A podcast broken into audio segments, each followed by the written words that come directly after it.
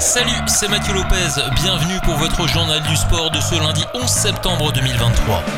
En cyclisme, direction l'Espagne Rui Costa a remporté la 15e étape de la Vuelta à Lecumberri dimanche. Le Portugais s'est immiscé dans l'échappée du jour aux côtés de Remco Evenpool, moins en forme que la veille et qui a terminé quatrième. Au classement général, Sepp Kuss, le coureur de la Jumbo-Visma, reste leader du Tour d'Espagne. En MotoGP, l'Espagnol Jorge Martin remporte le Grand Prix de San-Marin.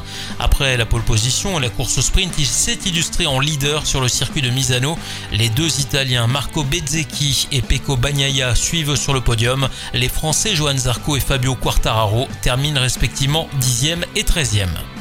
Le Français Sam Leilo remporte le championnat du monde d'Ironman à Nice. Il s'est imposé en 8 h 6 minutes et 22 secondes. En basket, l'Allemagne a été sacrée championne du monde pour la première fois de son histoire dimanche à Manille après sa victoire en finale contre la Serbie sur le score de 83 à 77. Et puis en tennis, Carlos Alcaraz ne jouera pas la Coupe Davis avec l'Espagne. Éliminé en demi-finale de l'US Open, le numéro 1 mondial a annoncé son forfait pour la phase de groupe qui débute mardi.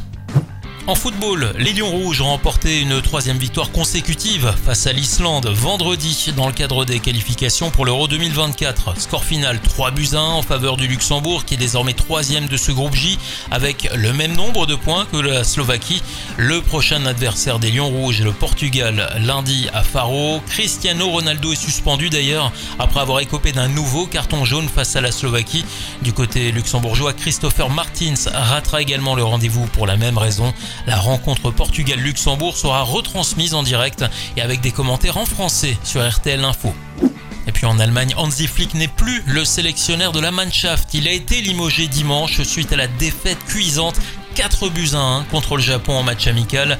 Selon les informations du quotidien Bild, Julian Nagelsmann, un temps prédit au Paris Saint-Germain durant le mercato, souvenez-vous, serait le favori pour le remplacer. En attendant, c'est Rudy Voller, le directeur sportif de l'équipe masculine, qui devrait diriger l'équipe mardi soir lors du match contre l'équipe de France.